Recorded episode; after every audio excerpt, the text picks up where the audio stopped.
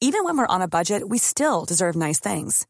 Quince is a place to scoop up stunning high-end goods for 50 to 80% less than similar brands.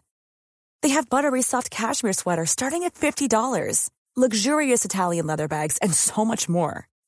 Plus, Quince only works with factories that use safe, ethical, and responsible manufacturing. Get the high-end goods you'll love without the high price tag with Quince. Go to quince.com slash style for free shipping and 365-day returns.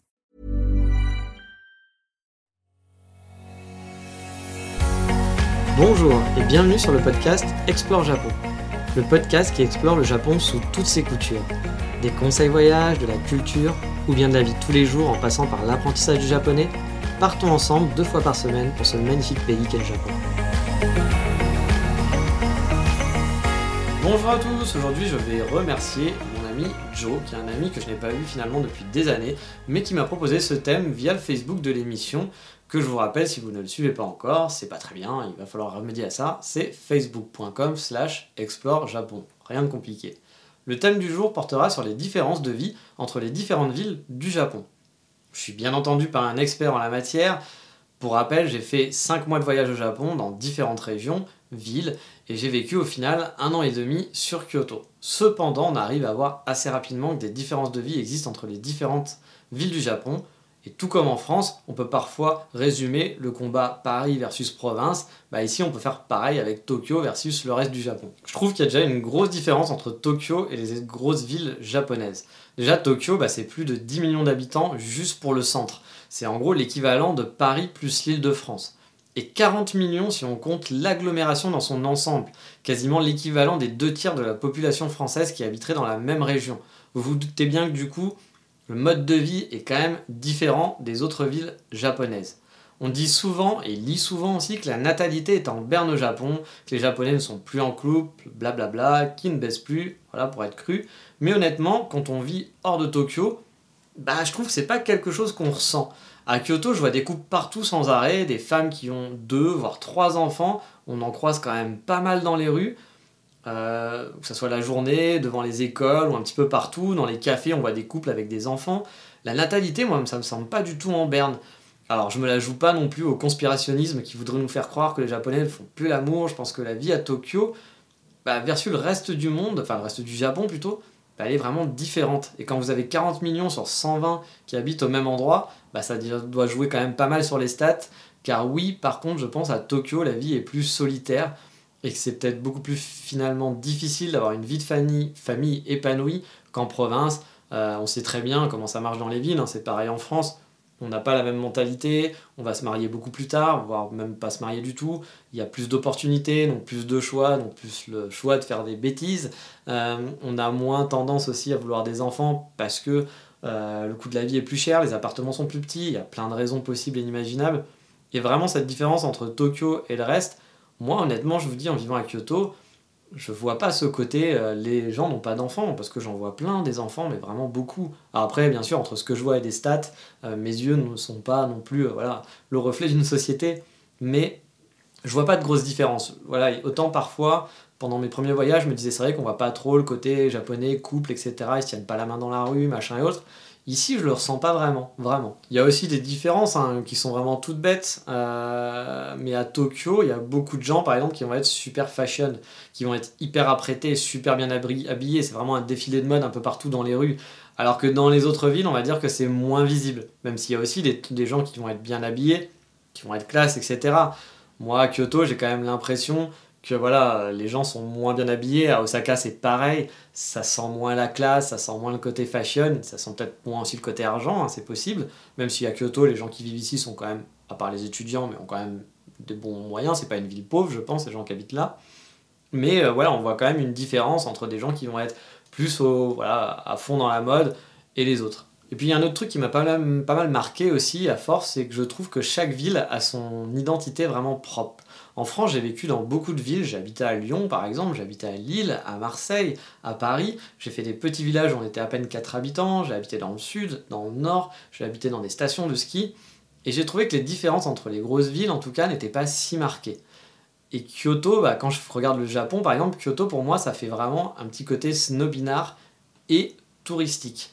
Les gens sont assez snobs et fiers de leur ville, ça se voit, ça se ressent un peu, euh, mais la ville finalement est blindée de touristes, ce qui en fait un peu un parc d'attractions géant pour les étrangers, donc il y a cette petite ambiance-là un peu spéciale.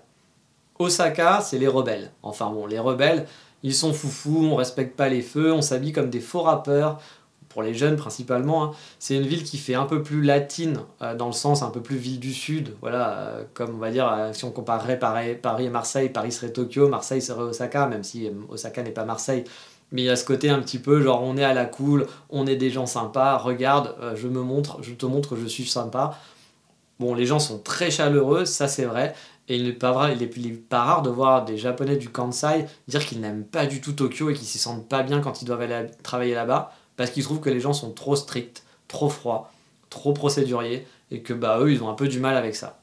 À Tokyo par contre, les gens sont beaucoup plus speed, plus froids, ils vont par contre respecter les règles, mais aussi ils sont peut-être un petit peu plus ouverts à l'étranger et à la nouveauté, car il y a plus, un plus gros mélange de mix des cultures au final, et c'est plus simple de s'intégrer quand on est étranger, je pense, à Tokyo, que dans le reste du Japon, même si je vous dis pas que vous n'allez pas pouvoir vous faire des amis autres, mais mine de rien, déjà juste sur l'anglais, hein, il y a une différence. Et de deux, à Tokyo, vous pouvez trouver des gens facilement qui parlent anglais. Dans les autres villes, même les grosses villes, c'est beaucoup plus compliqué. Et de deux, les Japonais, même à Osaka, même à Kyoto, sont quand même plus traditionnels dans leur façon de vivre et autres. Vous allez peut-être pas le remarquer au premier abord, ou si vous devenez ami, vous discutez avec des gens, mais dans les relations un peu plus poussées, euh, ça va être plus compliqué, mine de rien. Bien sûr, là encore une fois, je généralise. Hein. Ça veut pas dire venez pas me sortir que oui, moi j'ai un pote à Osaka, machin et tout ça. Bien sûr, c'est partout. Puis à Tokyo, il y a aussi des mecs qui sont très traditionnels et qui sont pas. Ou à Tokyo, alors des gens hyper chaleureux comme dans le Kansai. Bien entendu, on schématise, on généralise. Ça veut pas dire que tout est comme ça, mais c'est une idée globale qu'on peut avoir, en tout cas que mon idée globale que j'ai quand je suis au Japon et quand je vais dans les différentes villes, les ressentis que j'ai tout simplement. Et comme je vous le disais, pour les les échanges avec les Japonais. On a beau dire que Osaka, les gens sont très chaleureux. Il y a un truc qui facilite, qui fait, c'est vrai, hein, c'est vraiment vrai. Hein, les gens sont beaucoup plus chaleureux, je trouve. Mais ce qui fait faciliter aussi, bah, c'est la langue. Et à Tokyo, c'est assez simple finalement de trouver des gens qui vont parler anglais. Euh, voilà, ils sont incorporés beaucoup plus à la vie occidentale dans le sens où sortir avec une japonaise de Tokyo, bah, ça vous posera moins de problèmes en général qu'avec une fille d'Osaka, de Kyoto, de Fukuoka ou autre comme je vous le disais, le Japon va rester un peu plus traditionnel, les parents vont être peut-être un peu plus traditionnels aussi, et même les filles vont être un peu plus dans bah, une optique traditionnelle. On en revient à la natalité. Moi, j'ai beaucoup d'amis qui ont essayé de draguer des filles bah, à Kyoto, etc., qui ont rencontré des filles et tout. Et au bout d'un moment, à Kyoto, Fukuoka aussi, hein, j'ai eu ça, j'ai eu ça à Osaka, dans, plusieurs endroits, même à Hiroshima.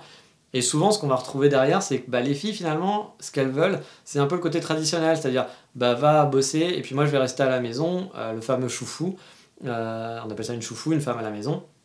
Comme ça, bah, je vais euh, profiter du foyer. C'est une envie, hein, c'est pas une obligation.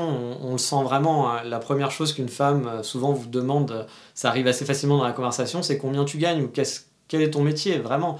Parce que le côté choufou ici, alors attention, je sais que les féministes vont, hurler, etc. Mais je pense qu'il faut quand même être ouvert à la discussion et pas être totalement fermé. Moi, c'est un truc que c'est pour ça que je suis parti de la France aussi, c'est que les gens essayent d'imposer un peu trop leurs idées. C'est encore une fois qu'un point de vue et je me trompe sûrement. Mais ici, les femmes qui ne veulent pas travailler sont nombreuses et elles ont un rôle quand même assez cool parce que c'est elle qui gère le budget au final. Alors c'est vrai, d'être dépendant de quelqu'un, c'est chiant, sauf que là, c'est elle qui gère le budget, c'est finalement le mec qui est plus un esclave et qui va aller bosser comme un connard et qui va devoir ramener de l'argent et qui n'en profitera pas plus que ça et qui n'aura pas de temps libre. Alors que elle, va partir en voyage avec ses amis. Suivez des comptes Instagram de filles au Japon, vous allez voir leur vie. Elles n'ont pas une vie désagréable. Hein. Après, tout n'est pas parfait, bien sûr. Il y a une pression sociale. On va avoir une pression sociale pour faire des enfants, des choses comme ça quand on va être choufou. Euh, et puis bien sûr, celle qui veut bosser, par contre, là c'est une horreur. Celle qui veut vraiment travailler, elle, la pauvre, c'est vraiment la galère pour elle. Et ça, c'est pas cool. Mais vraiment, il y en a beaucoup qui cherchent à être choufou. Et choufou, quand on habite Kyoto, Osaka et Fukuoka, revient beaucoup plus rapidement que quand on est à Tokyo, où les filles vont être un peu plus indépendantes, vont avoir envie de travailler, et que c'est plus facile aussi pour elles de travailler, quoi qu'il arrive, euh, à Tokyo.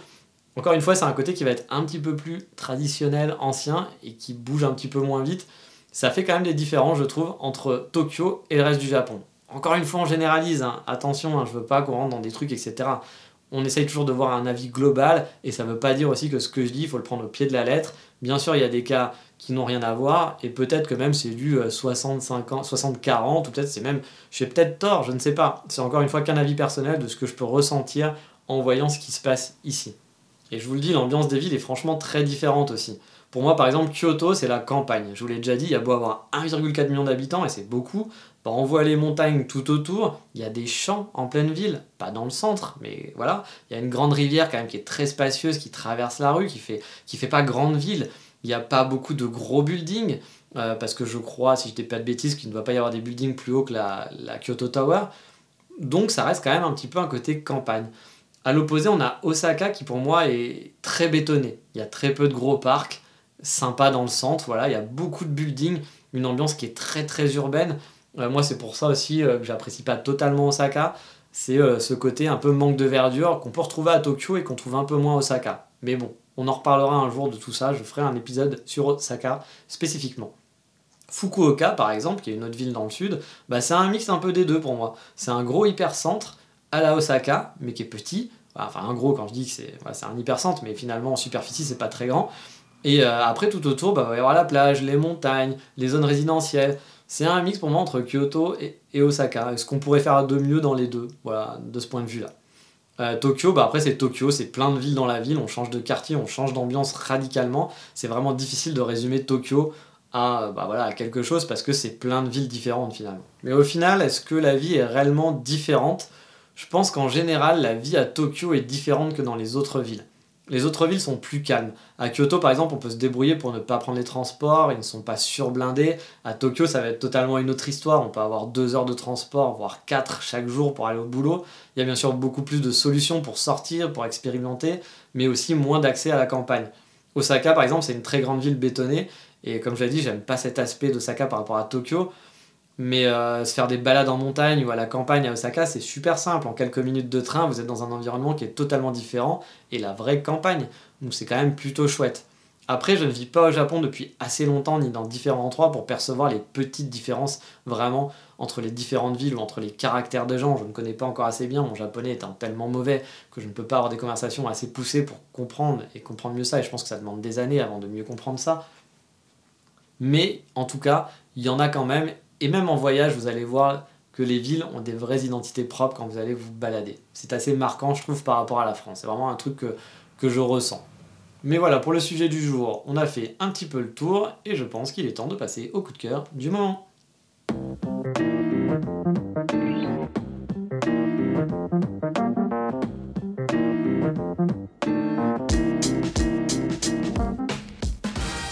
Coup de cœur du moment, et eh bien c'est une vidéo, donc il va falloir aller sur explorejapon.com sur la page de l'émission pour la regarder. Mais en attendant, je vais quand même la décrire un petit peu pour voir si vous vous donnez envie d'y aller. C'est vraiment chouette, c'est sur la ville de Tokyo. C'est réalisé par un mec qui s'appelle Brandon Lee, qui n'a rien à voir avec le fils de Bruce et ça s'écrit pas pareil. Mais c'est une vidéo vraiment cool qui vous donnera envie d'aller visiter Tokyo si ce n'était pas encore le cas. C'est une vidéo qui a deux ans, qui a fait pas mal de vues, mais vous êtes peut-être passé à côté, perdu dans les tréfonds d'internet, hein, ça arrive facilement. C'est une vidéo vraiment qui en met plein les yeux et qui résume les charmes du Tokyo touristique et des choses à faire sur place. Ça va vous faire saliver d'envie pour sûr ou ça vous fera patienter si vous êtes en train de préparer votre prochain voyage. Mais en attendant, dans le prochain épisode, bah, comme je vous en avais parlé, on restera dans la thématique et on parlera d'Osaka. Et je vais vous dire ce que j'aime et ce que j'aime pas dans cette ville. J'ai commencé à en parler dans cet épisode. Et là, je vais aller un peu plus profondément dans la thématique. Parce qu'Osaka, mon cœur est partagé je l'aime bien, mais en même temps, c'est pas la ville de mes rêves non plus au Japon. Mais ça, ça sera dans le prochain épisode. Je vous dis à bientôt. Ciao, bye bye.